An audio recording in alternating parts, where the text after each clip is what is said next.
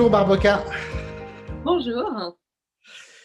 Merci d'avoir gentiment accepté de répondre à mes questions. Barboka, tu es thérapeute en soins chamaniques. Avec le, avec le chat qui veut répondre donc aux questions aussi. Hein? Avec Luna. Avec Luna. Enchantée Luna.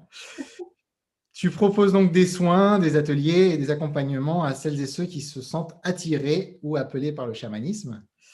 Tu as été formé auprès de la FSS, la Foundation for Shamanic Studies, euh, fondée en 1979 par Michael Arner, euh, qui est euh, l'anthropologue, le fameux anthropologue et auteur de La Voix du chaman.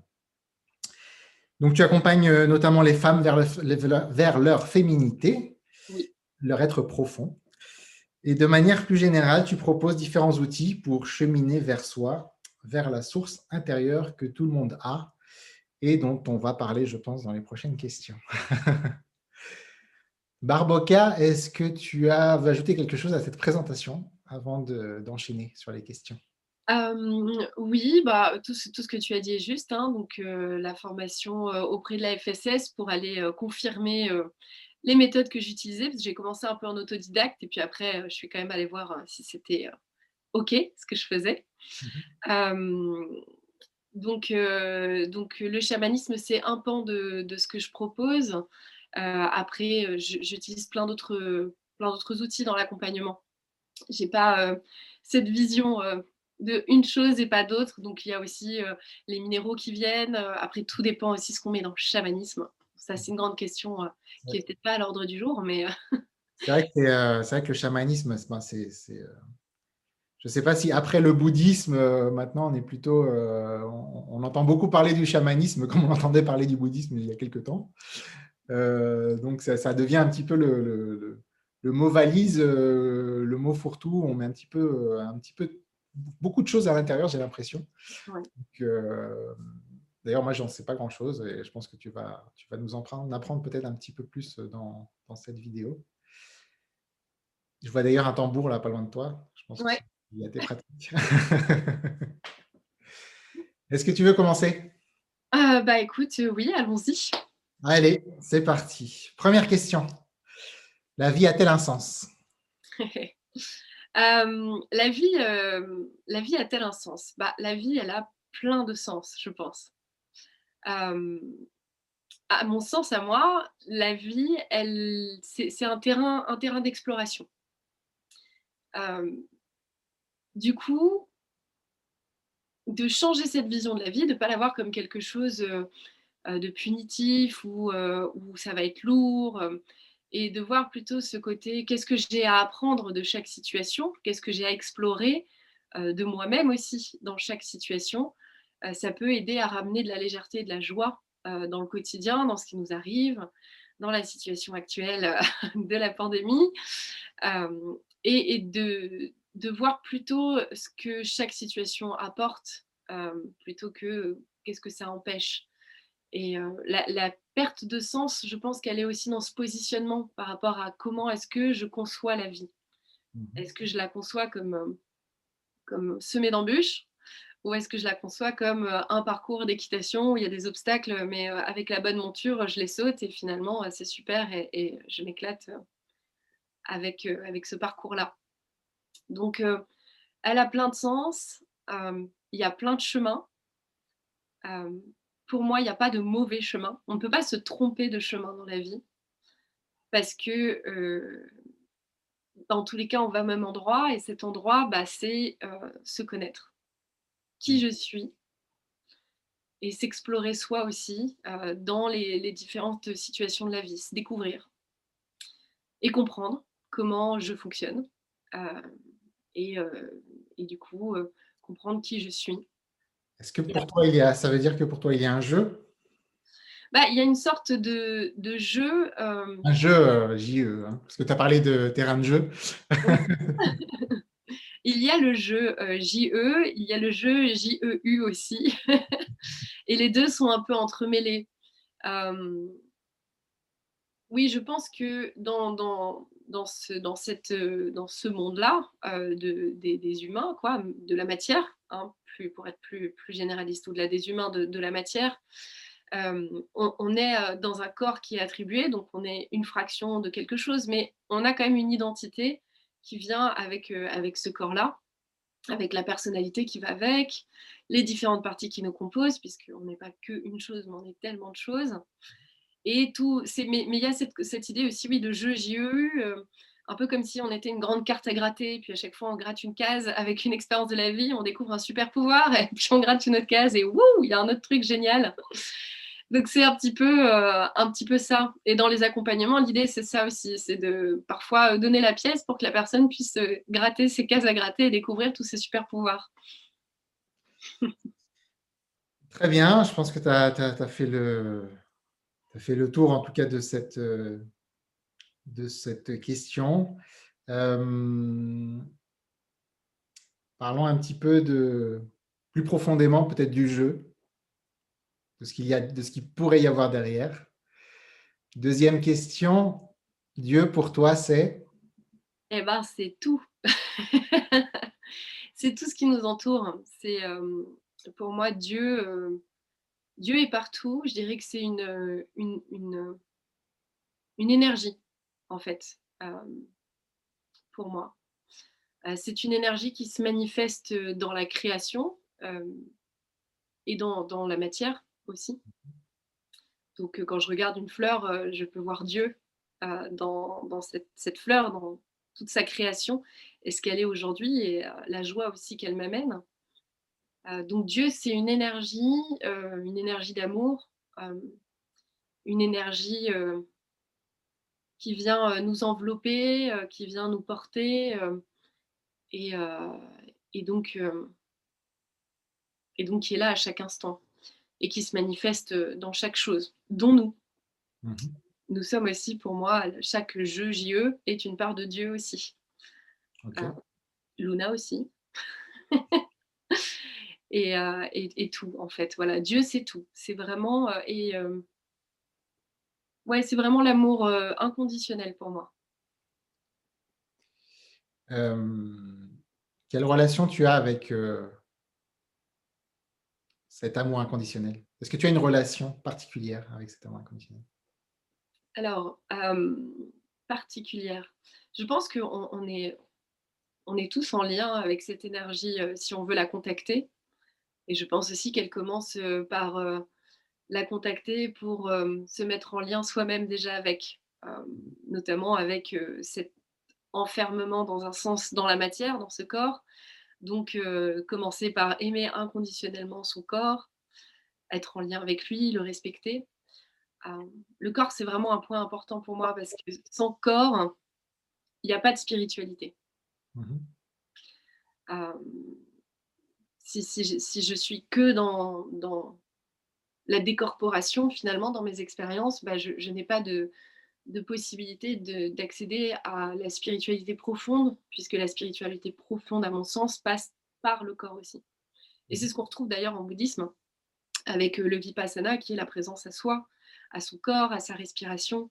Et en fait, c'est très très lié au chamanisme, c'est juste deux façons différentes d'appréhender cette présence au corps.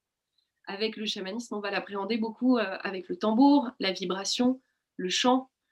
Euh, et, du coup, là, l'amour inconditionnel euh, passe à travers moi pour vibrer pour les autres.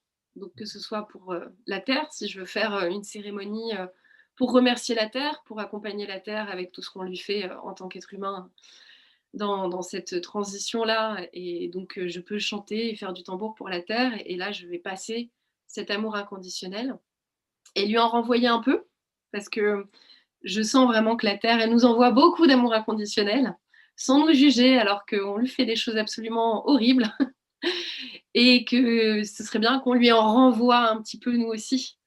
Donc euh, chanter pour elle, faire du tambour pour elle, ou en tout cas avoir vraiment cette intention du cœur et, remettre en circulation cet amour inconditionnel, euh, ne pas le prendre que pour nous, mmh même si au départ on en a besoin déjà pour soi, pour ensuite pouvoir le diffuser. Merci pour cette belle réponse. Passons à la troisième question. On monte un petit peu en intensité de difficulté, je pense. Troisième question, après la mort, stop ou encore? Eh ben, encore. encore. Euh, moi, j'adore la mort. C'est euh, un sujet euh, que, que j'affectionne particulièrement, qui est hyper tabou, mmh globalement, dans, dans, nos sociétés occidentales, hein, du moins, puisque orientales, c'est pas du tout un tabou. c'est quelque chose qui m'a toujours fascinée. J'ai toujours adoré me balader dans les cimetières, par exemple. Je trouve qu'il y a une, sérénité dans les cimetières, et depuis que je suis enfant, à l'adolescence, c'était mon lieu, euh, mon lieu recueil. Quoi. J'allais dans les cimetières euh, quand ça allait pas et ça me faisait du bien. Donc à la fois, il y avait un petit peu ce jeu de euh, tiens, est-ce que je pourrais pas mourir Et puis d'un autre côté, il y avait ce, bien-être que j'avais dans ces endroits. donc pour moi, ça continue. finalement, tout, tout, tout est passage. quoi. C'est vraiment une porte, la mort comme une autre. Là, j'expérimente la matière, et en fait, la mort, c'est une porte de passage qui me permet de me libérer de mon corps et d'aller vers autre chose. Ok. Euh, pour approfondir encore un petit peu. Ouais. Euh, est-ce que tu es euh, dans une vision, j'aime pas, j'aime pas étiqueter, mais je suis obligé un petit peu de, de, de donner différentes pistes. Est-ce que tu es plutôt dans une vision orientale de fusion? Dans le grand tout, dans le tout que tu as appelé Dieu d'ailleurs tout à l'heure mhm. Ou est-ce que tu es dans une espèce de euh, union sans confusion euh, dans ce grand tout? Je suis plutôt pour la version orientale. Il faut savoir que donc, le chamanisme, à la base, c'est euh, une spiritualité animiste. Donc, on considère que tout est vivant, tout a une âme. Mhm. Et que nous, nous faisons partie du grand tout. Et nous mhm. sommes une, une manifestation de ce grand tout, peu importe la forme que l'on prend. Mais nous sommes tous reliés, nous sommes tous vivants. Euh, les Amérindiens, d'ailleurs, euh, utilisent euh, l'expression mitakuye o pour se saluer, mais aussi pour remercier pour plein, plein, de, plein de moments de leur vie. Euh, mitakuye o ça veut dire je, suis, je te vois, je suis toi et tu es moi, et en fait, nous sommes tous reliés, et nous sommes reliés à tout. Mmh Donc, on a vraiment ça euh, dans, la vision chamanique, dans la vision animiste, de, dire, bah, en fait, euh, ce que je te fais euh, à toi, je me le fais à moi, puisque je suis aussi une partie de toi et tu es une partie de moi, puisque nous sommes tous reliés. Ouais. Donc, cette même vision sur le respect de la terre, le respect de notre environnement, le respect des animaux, et la considération de, de cette unicité. Donc, oui, très orientale comme vision. Mais dans le, enfin, de ce que j'ai compris du chamanisme, euh, je crois qu'il y a des contacts avec des esprits, notamment. Mmh. Des esprits qui sont des personnes qui sont peut-être, enfin, pour certaines décédées, peut-être qui, euh, qui, qui, avant étaient euh, sur Terre. Mmh. et du coup, ces personnes-là continuent d'être ces personnes-là. C'est-à-dire qu'il n'y a, il n'y a pas eu fusion. C'est-à-dire, est-ce que c'est, est-ce que pour toi, c'est, du ces esprits-là sont dans une étape intermédiaire vers vers une potentielle fusion finale dans le grand tout, finale ou initiale d'ailleurs, je ne sais pas. Euh, ou est-ce qu'il euh, il y a malgré tout une certaine permanence de la personnalité? Alors. peu moins, désolé. Ah, comment? C'est un petit peu, le, un petit peu la, la question euh, qui me, qui me chatouille à chaque fois euh, donc, ah, dans tous les entretiens. Donc, euh, comme je n'ai pas la vision chamanique, ça m'intéresse. ah, avec plaisir, avec plaisir, vraiment. Puis vraiment, j'adore euh, discuter de ce sujet, c'est passionnant. alors, ce à quoi tu fais référence, donc en chamanisme, je vais reprendre du début hein, pour pouvoir bien expliquer que ce soit à peu près clair. En chamanisme, oui, on est en lien avec les esprits. En revanche, il y a plusieurs types d'esprits. Mmh donc, on a les esprits du monde du bas, puisque le chamanisme est divisé en trois mondes, le monde du bas, le monde du milieu, dans lequel nous, on évolue, et le monde du haut. Dans le monde du haut, dans le monde du bas, on est en contact avec des esprits alliés, des guides, euh, qui sont euh, des esprits qui sont euh, transcendés, donc qui ont passé tout leur cycle après la vie, puisque on le voit plutôt par étapes. Mmh euh, après, selon les cosmogonies, euh, selon les tribus, euh, ça peut être très très précis. après, chacun, chacun est libre de, faire aussi l'expérience de voir qu'est-ce qu'il y a après, sans se suicider, hein, parce que sinon on ne peut pas revenir, mmh en faisant un voyage chamanique. Et ces esprits-là ont décidé de se mettre au service. Donc après, en fait, ils prennent la forme qu'on veut bien aussi leur laisser prendre. Donc c'est vraiment une expression toujours de ce grand tout, mmh mais qui va devenir mon esprit allié animal sous forme de sanglier, ou sous forme de cerf, ou sous forme de jaguar, ou sous forme de puma, ou, peu importe. Ils sont vraiment polymorphes. D'accord. Et dans, dans, le monde du haut, on est un petit peu pareil c'est aussi des formes qui peuvent tout à fait. ça m'arrive souvent en stage d'avoir des personnes qui sont anti-religion et qui se retrouvent avec Jésus comme guide du monde du haut. Et donc, qui sont très choqués de ça en disant Mais pourquoi Jésus? Et, et, donc, il y a aussi ça, le, fait qu'il puisse. Cet amour va se présenter sous forme de Jésus pour guider cette personne. parce que, au-delà de la religion, il y a aussi Jésus dans son dans sa vibration transcendée de toute l'histoire et de tout ce que nous, on a pu projeter sur cette figure-là. Donc c'est un super accompagnant, Jésus, c'est une très belle énergie. Ah, après, effectivement, chaque euh, guide va quand même avoir une vibration particulière. J'ai plus parlé de vibration euh, plutôt que de personnalité. Mmh Parce qu'on n'a plus d'ego. Mmh donc il n'y a plus ce côté personnalité non plus. Euh, mais il y a ce côté vibration. Ça va vibrer à une certaine fréquence et ça va venir du coup nous nous toucher parce que c'est en phase pour se mettre en résonance avec moi qui suis moi, avec ma personnalité et cette vibration qui est cette vibration qui elle va pouvoir m'aider parce que la résonance fait que ça va pouvoir me faire évoluer. Mais il n'y a, a, plus la personnalité à proprement parler. En revanche, dans le monde du milieu, dans lequel nous on évolue, il y a aussi ce qu'on peut qualifier d'âmes errantes. D'accord. Donc des âmes de personnes qui euh, ne sont pas, euh, n'ont pas commencé ou n'ont pas terminé leur chemin vers l'au-delà. Mmh euh, et dans ce cas, là, on a des âmes qui ont toujours leur personnalité et qui n'ont juste plus de corps. Et qui, du coup, peuvent rentrer en communication avec nous ou même avoir des influences parfois sur sur des phénomènes électriques, hein, quand on regarde un peu les émissions, la chasseur de fantômes, etc., il y a ces jeux euh, de, sur, sur, tout ce qui va être onde et facilement euh, euh, influençable. Ces, ces, amérantes peuvent avoir un effet. les coups de froid dans le dos, les choses comme ça. Mmh et les, du coup, les esprits qui sont invoqués par les, les, chamans, notamment, ils ne sont, ils sont pas dans ce monde du milieu, ils sont dans le monde du haut ou du bas, c'est ça? C'est ça, c'est toujours des esprits transcendés. Parce que ceux-là, les esprits transcendés, ils ne demandent rien en échange. Ils sont là euh, pour accompagner à travers donc le chaman. Selon certaines traditions, il y en a qui travaillent quand même avec les esprits des morts aussi. Mmh euh, parce que là, moi, je suis dans, le néo-chamanisme. Hein, donc, euh, comme, tu l'as dit tout à l'heure, Michael Rader, etc., je n'applique pas la tradition sibérienne ou péruvienne. Ou... Après, dans ces traditions-là aussi, euh, notamment euh, en Amérique du Sud ou même en Afrique, ils travaillent aussi avec l'esprit des plantes. Donc là, c'est un esprit du monde du milieu, mais qui mmh n'est pas un esprit humain. D'accord. On retrouve du coup le tabac, l'ayahuasca, euh, toutes ces choses-là qui sont devenues très à la mode et sur lesquelles il faut faire très attention. Parce qu'il y a beaucoup de charlatanisme aussi et juste de, de faire de l'argent pour faire de l'argent et qui en plus déforestent et privent les peuplades primaires de ces outils-là qui sont les leurs à la base. Donc je mets un, petit panneau attention là-dessus. Et là, pour tout ce qui est âme euh, errante, euh, bah, on peut les accompagner.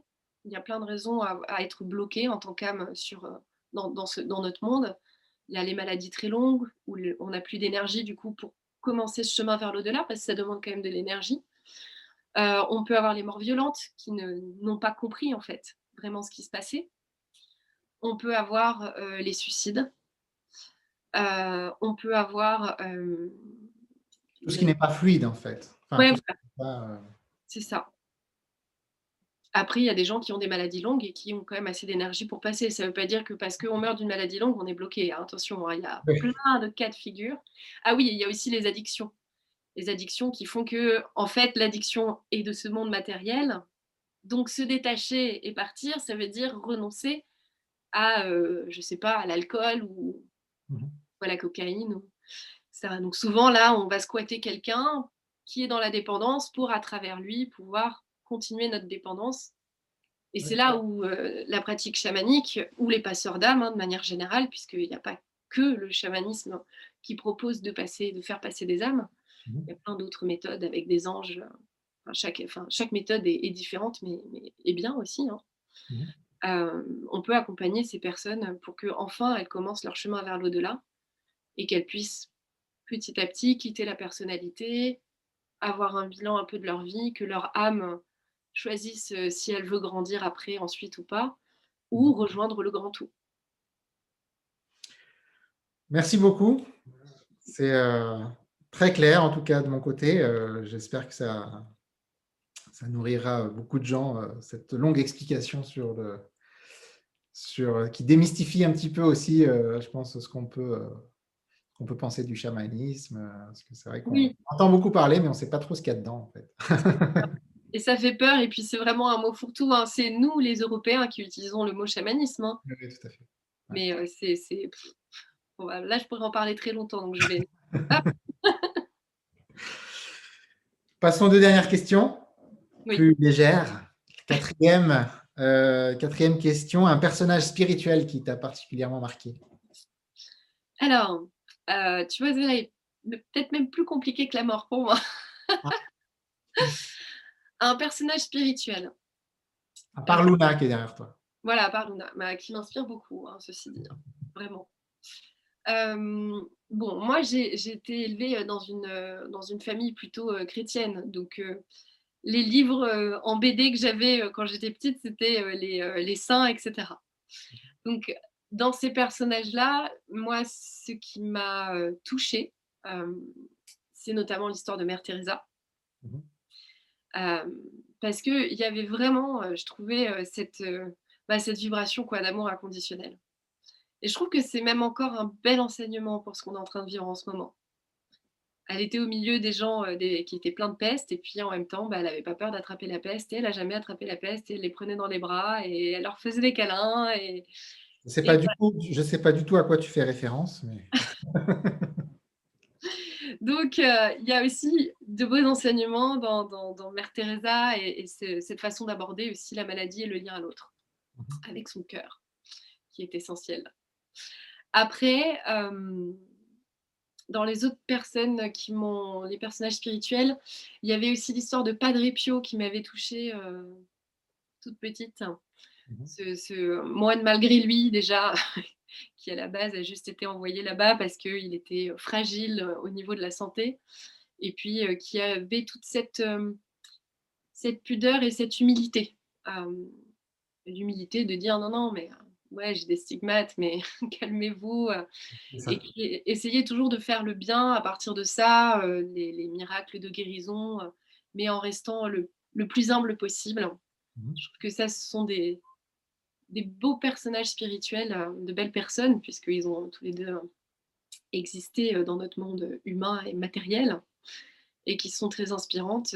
Mais comme on retrouve l'histoire de Siddhartha aussi, hein, pour basculer sur le côté bouddhisme, qui est aussi très inspirante avec la présence, le choix, l'inactivité pour le repos mental, quoi, et puis la présence au corps et à l'instant. Voilà. Ok, euh, bah, tu vois, tu disais que tu avais du mal, mais tu en as rapidement cité trois. Hein, J'ai euh. réussi à en avoir trois. Cinquième et dernière question. Le livre et ou le film que tu recommanderais à un ami en perte de sens? Alors là, pour le coup, j'en ai plein. des livres ou des films ou les deux? Les deux. Super. Les deux. Je peux t'en donner trois, trois à peu près de chaque, si tu veux, comme ça on limite. Euh. Parfait. Alors, en livre, euh, bon, bah, du coup, Siddhartha. Ouais, d'Hermann S. Tout à fait. Euh, ça, c'est vraiment un livre euh, que, j'ai beaucoup apprécié, mmh qui n'est pas du tout, pour les personnes qui ne le connaissent pas, pas du tout sur le, Enfin, ça ne cherche pas à nous convaincre de rejoindre le bouddhisme, quoi. C'est juste l'histoire d'un homme et, et, de. sûr qu'il était bouddhiste d'ailleurs, Hermann S. Si? Il était bouddhiste? ah ben je sais pas, tu vois, ça je. Pas pas. Ouais. Ouais. Je sais pas du tout. Mais voilà, c'est une histoire d'un homme qui, se cherche en fait et qui se trouve. Mmh on va les résumer comme ça. ce qu'on retrouve avec le deuxième livre que j'adore, qui est L'alchimiste de Paolo Coelho. Bah, je crois que c'est un des premiers livres que j'ai lu qui m'a touché vraiment au cœur, avec toutes les. pour ne pas spoiler. c'est dur hein, de ne pas spoiler. Je pense que beaucoup de monde l'aura lu malgré tout, de toute façon. Mais que voilà, tout ce qu'on cherche est parfois pas très loin de nous. Ouais, c'est bien. Voir, tout proche. Voir en vous. Et donc Paolo Coelho, après, tous ses bouquins hein, quasiment sont absolument extraordinaires. Euh, j'aime bien dans un autre style Amélie Nothomb aussi. Ok. Euh, avec, euh, là, le, celui qui me vient, c'est Véronica décide de mourir mhm. sur la mort, puisqu'on parlait de ça juste avant. C'est un livre très intéressant, avec beaucoup de questionnements que l'on se pose ensuite à soi-même et qui nous permettent d'avancer dans cette quête de soi. Et le petit dernier en livre, bon, du coup, ça fera quatre. C'est pas grave. c'est un que j'ai lu euh, très récemment. Euh, c'est Le bébé est un mammifère de Michel Audin. Ok, je connais pas. Je conseille à tout le monde, homme-femme. Mhm. que je suis aussi du coup doula, donc j'accompagne aussi les femmes euh, dans, la grossesse, le postpartum, etc. Et vraiment. Rebozo Le soin Rebozo aussi. Ma femme en cherchait à un moment donné, mais elle n'a pas réussi à trouver à temps. C'est vrai? Ah, ah, le soirée bozo, euh, s'il y en a en postpartum, faites un soirée bozo. C'est nécessaire, vous en avez besoin. Et pour toutes les femmes qui font des passages dans leur vie, le rebozo permet vraiment d'accompagner ça. Bref, parenthèse rebozo, rebozo euh, terminée. Michel Audin et ce livre Le bébé est un mammifère, c'est vraiment à lire. Ça nous ramène euh, à quelque chose de tout simple, c'est que nous sommes des mammifères. Et du coup, ça nous parle de l'enfantement en tant que mammifère, au-delà de tout ce qu'on connaît. Si on nous analyse comme on analyserait un chien, un chat, quelles sont euh, les, conditions, les caractéristiques de l'humain euh, pour enfanter et de quoi il a besoin, comment ça fonctionne, avant, après, pendant, la place euh, de chacun. Et c'est ça se lit très très vite et c'est vraiment. dire que l'être humain n'a pas besoin de tous ces échos et tous ces, euh, et tous ces médicaments euh, pendant la grossesse, c'est ça que tu es en train de dire? Je suis en train de dire que, euh, alors la grossesse, enfin, je suis en train de dire que la médecine allopathique, elle n'est pas du tout achetée à la poubelle. On en a besoin, on l'a développée, c'est juste génial. Mais que dans certains cas, et notamment l'accouchement, dans la plupart des cas, il n'y en a pas besoin. Mmh et que c'est même un facteur de stress et de rallongement d'accouchement que d'accoucher à l'hôpital quand on n'a pas de, risque euh, de santé qui font qu'on doit accoucher à l'hôpital. Mmh Mais euh, et notre corps est fait pour ça, en tant que femme. Notre corps est fait pour ça. Il sait exactement quoi faire. Là, c'est une question de discussion avec le mental pour lui dire je bascule. C'est, mais c'est la même chose d'ailleurs. Euh, en chamanisme, hein, lors de l'accouchement, lors de l'enfantement, la femme a son cerveau qui bascule et qui passe en état modifié de conscience. Et c'est dans cet état modifié de conscience qu'elle va donner vie. Et à l'hôpital, on fait que de leur parler toutes les cinq minutes, donc on les ramène au mental. Il y a le mari à côté qui... Euh, qui dit ça va, ça va. Mais le mari peut être euh, un, très très bon accompagnant. Et d'ailleurs, dans les enfantements à domicile, euh, j'ai assisté à un enfantement à domicile euh, avec une sage-femme, hein, bien sûr. Hein, je n'étais pas seule responsable de l'enfantement. il n'y a pas longtemps. Et la place du père était juste magique parce qu'il avait une vraie place. Mhm. À l'hôpital, c'est pas possible, cette place-là. Et là, le père peut aussi être vraiment présent, accompagnant dans, dans, dans d'une façon complètement fluide. Mmh Et il n'y a pas toute cette agitation, ce mouvement autour qui ralentit l'accouchement parce que la peur fait que bah, ça prend beaucoup plus de temps. C'est juste naturel, c'est un phénomène physique mmh de, mammifère qui a euh, un prédateur ou un risque autour et qui du coup ralentit son accouchement au plus possible parce que bah, dans sa tête de mammifère, le bébé peut être en danger. Très clair. Donc voilà pour les livres. Euh, les films. Les films. Euh, premier film, Yes Man. C'est pas du tout un film auquel on s'attend, je pense. Jim Carrey. Interview. ouais, avec Jim Carrey, tout à fait. yes Man, euh, parce que faut rire, quoi. Ouais. Il faut rire. Je suis d'accord. Il n'y en a pas beaucoup des films hein, qui font euh, rire. Euh. Il n'y en a pas beaucoup. Il n'y en a pas beaucoup. Et en plus, Yes Man, c'est vraiment un, film où euh, quelqu'un est complètement déprimé et puis il se retrouve à aller suivre un espèce de gourou. Et le gourou qui dit qu'il faut dire oui à la vie. Et quand quelqu'un est en perte de sens, lui dire mais peut-être ouvre-toi à des possibilités que tu n'as pas accueillies, mais qui se présentent tous les jours, mais que tu ne vois pas parce que tu dis non, parce que tu es avec ton filtre et tes lunettes de ça va pas bien. Dis oui et vois ce qui se passe. Et c'est hyper intéressant cette philosophie. Et après, ce film montre que pousser très loin, ça donne n'importe quoi, mais qu'avec un juste milieu, euh, effectivement, il y a un très bel enseignement dans ce film de dire oui à des opportunités, des possibilités qu'on n'aurait pas accueillies euh, dans notre zone de confort aussi. Il y a une histoire de sortir de sa zone de confort. Jim Carrey, euh, c'est, il est assez connu pour pour être dans, au moins dans une recherche spirituelle, je pense. Clairement, clairement. Puis il a fait plusieurs films hein, qui sont quand même. Euh, donc Yes Man pour moi a vraiment une portée spirituelle. Et il y a l'autre film, je me souviens pas du titre, mais où il croit, euh, il est, il est dans un, il est filmé et en fait il croit que c'est la réalité, mais c'est pas la réalité. Oui, oui, oui, oui. Je sais plus. Oui, super film, ouais, ouais. je crois qu'il a déjà été conseillé en plus par, par quelques intervenants. Je me souviens plus, mais euh, génial. Ouais, là, c'est pareil. L'illusion, c'est quoi l'illusion en fait? On a encore cette spiritualité qui refait surface euh, avec Jim Carrey euh, et de l'humour toujours et de la dérision. Tout à fait. Ça, c'est le premier film. Ensuite, si on est un petit peu dans l'idée de se dire ouais, mais j'aimerais bien un truc un peu fleur bleue, je pourrais recommander un film inconnu, hein, je pense. on doit être deux à le connaître, moi et ma coloc avec qui on l'a découvert en Espagne. c'est Sous le soleil de Toscane. ok. Je ne pas. Non, mais c'est normal. Ok. Mais il faut bien faire découvrir des trucs que personne ne connaît. Parfait. parfait. Donc on est d'accord qu'on est dans du, fleur bleu un peu à l'américaine. Ok. Mais euh, c'est pas un film. moi j'aime beaucoup parce qu'il y a beaucoup de rebondissements. Donc c'est un film qui fait du bien au cœur, qui, euh, qui, où on se met dans la peau euh, du personnage principal euh, qui à la base se fait larguer dans des conditions atroces. elle divorce et elle doit tout lâcher. Mmh alors que c'est complètement injuste. Donc ça, ça nous arrive aussi dans la vie, hein, des situations d'injustice.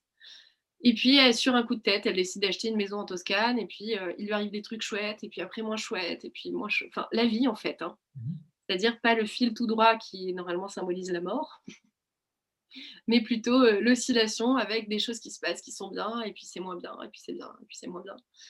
Et qui finit sur quelque chose de, chouette, puisqu'on est dans un film à l'américaine. Mmh. Mais d'inattendu aussi, avec toujours cette ouverture aux, surprises et le lâcher-prise dans ce film.